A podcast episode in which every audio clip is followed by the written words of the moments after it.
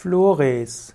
Flores in der, ist in der Naturheilkunde die Bezeichnung für die Blüten einer Heilpflanze.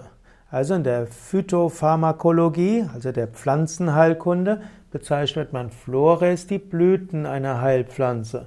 Flos ist lateinisch und heißt die Blüte und Flores ist der Plural und heißt die Blüten. Also Flores allgemein, Blüten und Floß heißt die Blüte und besonders in der Pharmazeutik ist Flores die Bezeichnung für die Blüten der Heilpflanze.